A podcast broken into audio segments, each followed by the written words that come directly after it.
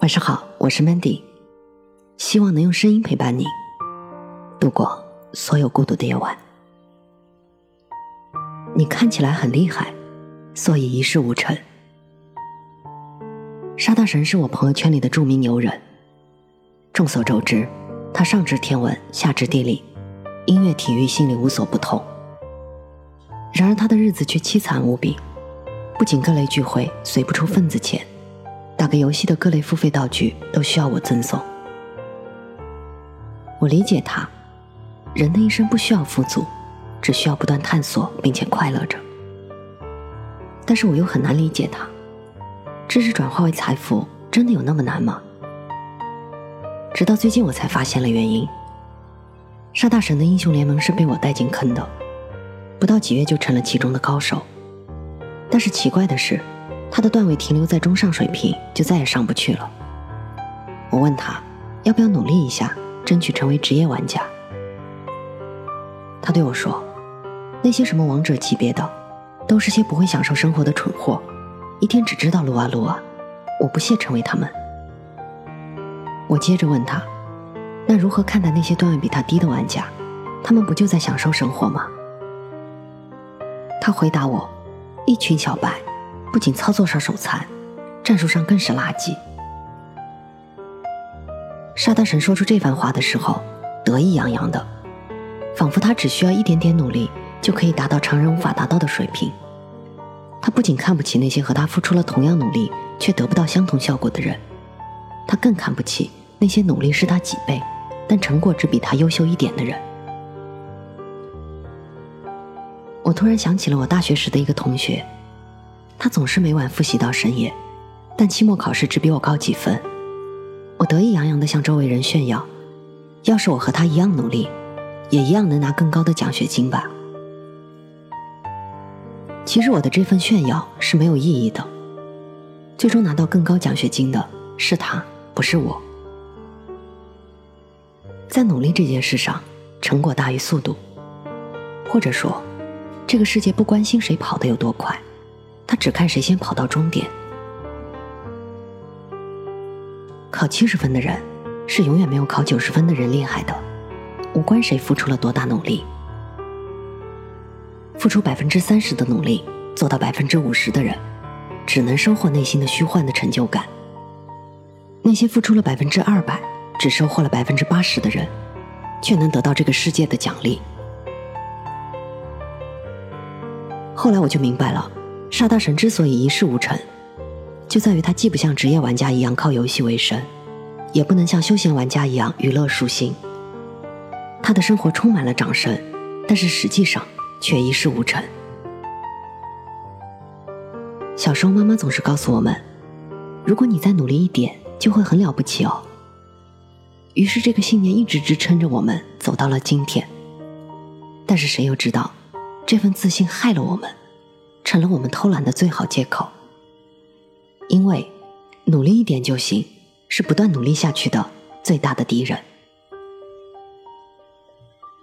曾经的我，也以自己是一名斜杠青年为荣。如果要把我名字前面加上前缀的话，几页纸都写不完。很长时间以来，我都很满足这种状态。我认为自己兴趣广泛，热爱生活。但渐渐的，我开始发现不对。机智如我，却在面对人生上的全线溃败。有一次，我跟我的老师聊天，我的老师笑着对我说：“你只是看起来很厉害，你聪明的以为你能通晓各大领域，实际上你在每件事上都做了逃兵。”没错，看起来很厉害，只是我的自我感觉罢了。真正的厉害是有一个分水岭的。这个分水岭就是搜索引擎。如果你能提供的东西都能在网上搜到，那你一定并不厉害。举个例子吧，很多人在游戏上多赢了几次，就觉得自己很厉害，这真的是一种错觉。你必须要玩到那种能和百度上发布视频的那些人一个技术，那才叫厉害。我可以不厉害，但我绝不炫耀。其次。人的一生虽然有无数的分支，但却是有主线任务的。我所有擅长的东西，是必须沿着我的一个专长去展开的。我的主线任务从来没有变过啊，一直都是在我自己的道路上战斗。于是我整合了我所有的技能，让他们为这个主线服务。以前我很自豪，但是有一天我彻底抛弃了我这种自我麻痹。我开始佩服我的那些同行，我慢慢的从他们身上去学习一些东西。不知不觉中，我所涉猎的领域也能够有一些排名了。我非常喜欢现在的自己。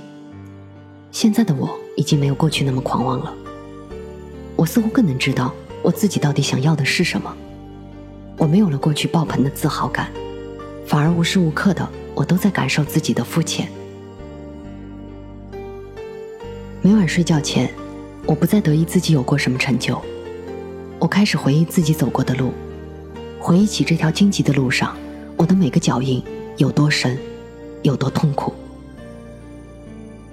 我想看起来很厉害，到真正厉害，这之间差着幺零零八六本书；而真正很厉害，到生活达人，差着十万八千次尝试。花儿们总会以为有了刺就可以显出自己的厉害，谁知道，这恰恰显示出它的弱小。我们所处的这个信息爆炸的时代。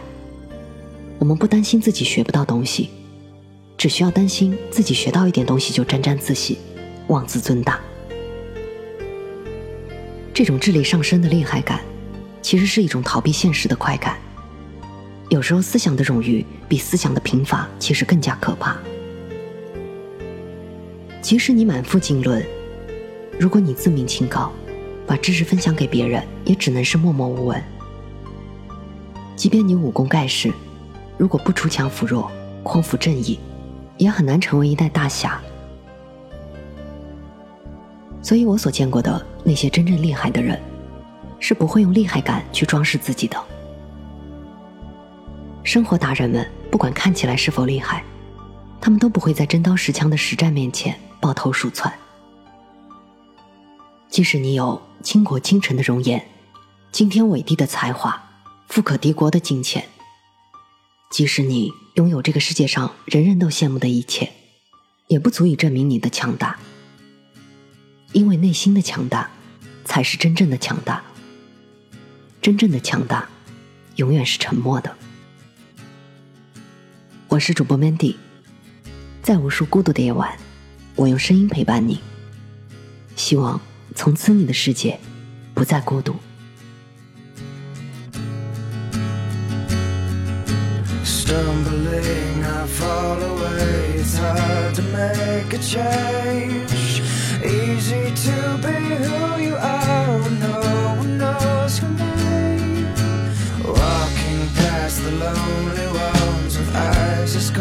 stars.